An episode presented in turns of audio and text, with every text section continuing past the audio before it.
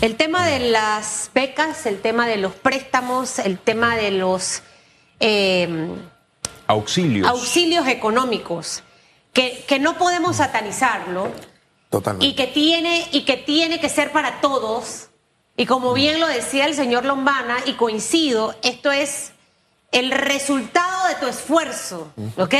Sin distinción, pero que obviamente, definitivamente, aquellos que entran en todo este tema político, o sea, cómo manejarlo, cómo... Y este tema de los auxilios económicos, yo me lo, me lo desayuno hasta ahora, yo no sabía que eso existía en el FARU. Yo estaba averiguando por beca para Lucas y era beca, Sí. o beca o préstamo. Así es. Buenos días, mi querida Susana Elizabeth, mi querido Félix Antonio. Buenos días a cada uno de nuestros queridos y fieles televidentes, radioescuchas, a las personas que nos siguen a través de la plataforma digital y a nuestro equipo de producción que nos permite estar un día y una semana más con pasión, análisis y objetividad. Y en definitiva hay que partir de un primer criterio y es aquello que no debemos hacer como sociedad. Porque en redes sociales hay muchos comentarios de calle, de pasillos, que ahora están tratando de satanizar la figura de la beca. Y lo primero que no nos podemos permitir como beca es satanizar una imagen o una figura que es clara, que es plausible y que es pertinente. Por ejemplo, yo soy el resultado educativo de una beca. Yo estudié mi licenciatura en Derecho y Ciencias Políticas producto de una beca que me gané, ojo, en el IFARU, producto de la excelencia académica, así como también obtuve becas para ir a estudiar en el extranjero, pero rechacé todas por estudiar y quedarme en mi país. ¿Cuál es el dilema y cuál es el problema de una beca mal conseguida o de ahora los famosos auxilios económicos? Si yo efectivamente tengo una, una buena calificación o participo de algún programa educativo, cultural o académico, el cual me permite hacerme acreedor de una beca, perfecto. El dilema está cuando para que esa beca se pueda activar, yo tengo que tomar un abuso de poder.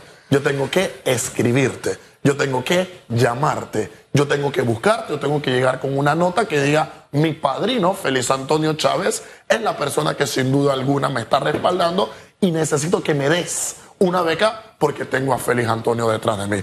Cuando estos elementos se presentan, pues nosotros vemos que le estamos haciendo una gran falla y una gran afectación al sistema íntegro, educativo, social y económico que tenemos. Y te voy a decir por qué le estamos haciendo una gran falla al sistema. Porque este servidor ha tenido la llamada de varios posibles clientes, tentadores clientes, de chicos que han ganado o han obtenido la primera plaza educativa en colegios y o universidades. Tengo tres casos de jóvenes que han ganado primer plaza en universidades, primera, primer puesto. Y cuando han ido al IFARU, el IFARU ahora, como están en modo auditoría, como están en modo hacer todo lo correcto, como están en modo de no darle beca ahora a nadie, hay chicos que se están viendo afectados producto de las maleanterías y de los matraqueos que ha tenido la institución. Ahora estamos afectando a chicos que tienen índices por encima de lo regular. Entonces, ¿cómo nosotros podemos primero como gobierno señalar que hay una estrella educativa y efectivamente no seguimos ese camino y no le damos las oportunidades a aquellos que realmente merecen y quieren trabajar y quieren tomar una beca para poder construir un perfil educativo a largo plazo? Y segundo, ¿cómo estamos ahora en la capacidad de afectar Claro. a aquellos que realmente lo merecen? Y lejos de satanizar la beca y lejos de dársela a quien se lo merece, Y discriminar. eso es discriminatorio. En Eso es discriminatorio. Existen personas que realmente necesitan un auxilio económico. Claro. Cuando ustedes me hablan a mí de auxiliar, yo estoy pensando, oye, en estos chicos, por ejemplo, que tienen que caminar dos, tres horas en la comarca para llegar de la casa a la escuela y de la escuela a la casa. Claro. Usted le va a dar un auxilio económico, por amor a Dios, lo requiere y lo Lo que, necesita. lo que ocurre es que quién tiene el criterio de decidir quién lo necesita o no. Cuba. Porque por eso hago Así es. énfasis, eh, eh, Jan. Tú puedes tener una familia de clase media, media alta. Claro. Pero no necesariamente por eso es que tiene la capacidad de poder cubrir, porque al final muchas personas hacen el sacrificio de enviar a sus hijos a escuelas privadas porque el sistema público no te da los resultados que tú estás esperando en tus hijos. Entonces, si ese chico estudia y se prepara y tiene buenas calificaciones, se merece ir a un concurso de becas y si se la gana, bien merecido es. Eh, lo, lo que siento es que cómo clasificamos, por decirlo de alguna manera, y que eso quede bien estipulado a través de una norma O sea, ¿bajo qué parámetros? Hay escuelas en Estados Unidos, y lo digo con experiencia propia, que dependiendo de tus ingresos va a venir el desembolso de tu beca. En definitiva. ¿Ok? Porque estás justificando hasta dónde tengo y hasta dónde no tengo. Hay que normar. Hay que normar para que todo no quede a discreción. Susana Elizabeth, esa es la palabra clave que se encuentra detrás de varios factores y de varios elementos de la corrupción en el mundo.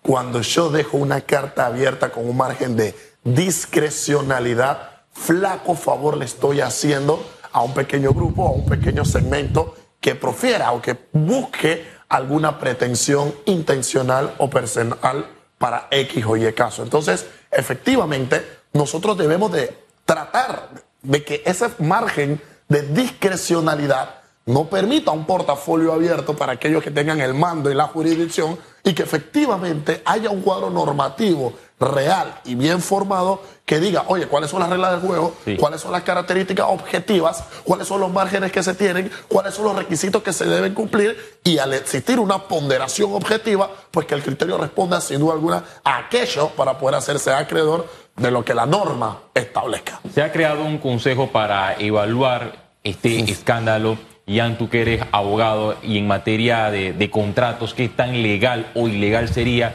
firmar un contrato y, comprometerse a hacerle frente a un auxilio económico y este auxilio económico tiene pago directo y eso hay que dejarlo claro con las universidades y ahora transformarlo ya cuando ya firmamos o la persona firmó ese contrato de auxilio económico modificarlo a, a un préstamo. Eso sería legal o ilegal a mi criterio raya en lo ilegal raya en lo inmoral porque una cuestión es que sea moral, otra es que sea legal, pero cuando un elemento es inmoral y es ilegal, se debe atacar. No podemos negociar bajo unas condiciones, aceptar cláusulas en un universo y, que de la noche a la mañana, producto de tu incompetencia, producto de la maliantería que se ha estado presentando, producto de la inconsistencia que hay dentro de la institución, pues yo tener que verme afectado como ciudadano del país. Pues a mi criterio hay que auditar hay que ver quiénes efectivamente. Pero no van a encontrar nada porque eh, el señor Meneses dijo que, voy a hacer de nuevo el gesto, que cuando a él le llegan las cartas de los diputados, Ahí se van, él las rompe.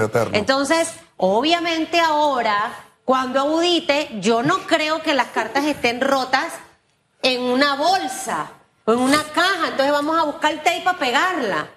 ¿Cómo audito? O sea, el país se merece. Mire, las palabras bonitas son bonitas. Yo sé cuando, yo sé cuando a mí me están tratando de envolver con palabras, ¿me está entendiendo? Claro que sí. Yo quiero ver ahora resultados de esa palabra. Entonces, que esa auditoría me arroje realmente esto, desde que yo tengo uso de razón a cada persona, siempre que iba por una beca, si te traen una carta del diputado, tiene más peso. Que a mí no me vengan a decir que eso no se lo piden. Agarre y pónganlo en los periódicos a la fila de gente que le han dicho traiga una carta de un, de un diputado. Por favor, Ian, por favor.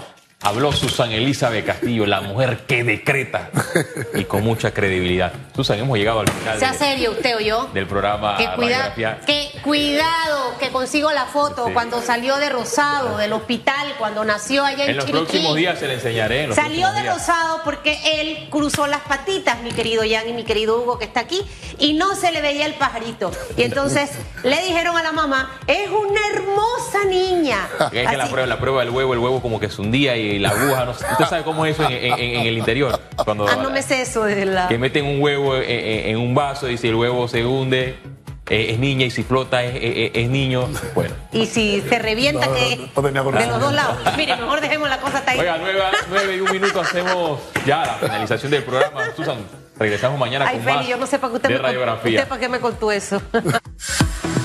Esto fue Radiografía